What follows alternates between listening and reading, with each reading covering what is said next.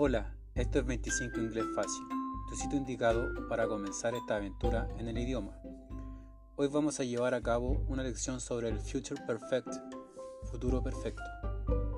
Se utiliza el Future Perfect para describir acciones que se están desarrollando o que se van a desarrollar en el futuro, pero que en cualquier caso, cuando llegue ese momento futuro al que nos estamos refiriendo, la acción ya habrá finalizado.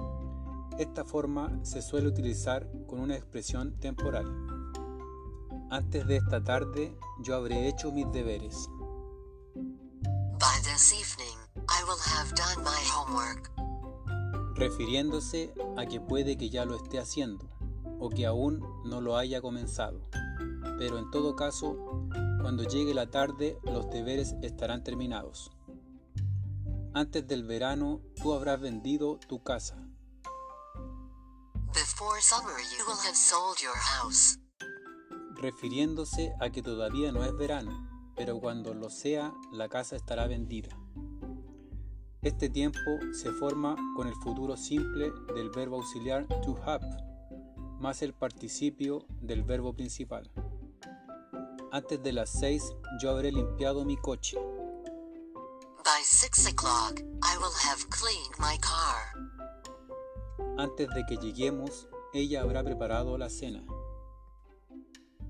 Before we arrive, she will have cooked the supper. La forma negativa se forma interponiendo la negación not entre el auxiliar y el verbo principal, poniendo atención a su colocación entre los dos componentes del verbo auxiliar, will y have. Antes de las 7 yo no habré finalizado mis deberes.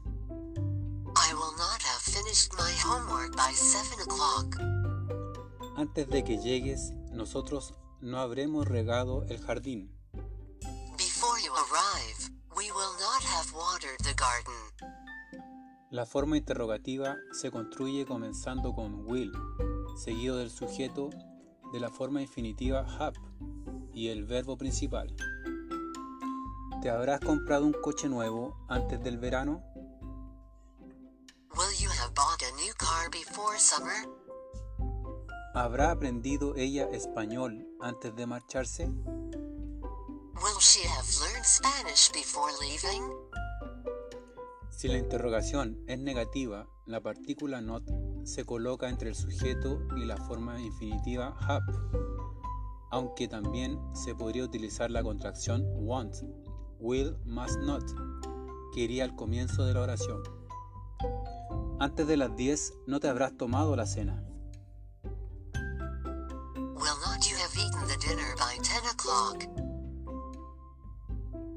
Won't you have eaten the dinner by ten o'clock? Bueno, hemos terminado nuestra lección de hoy. No olvides compartir, comentar, practicar y practicar.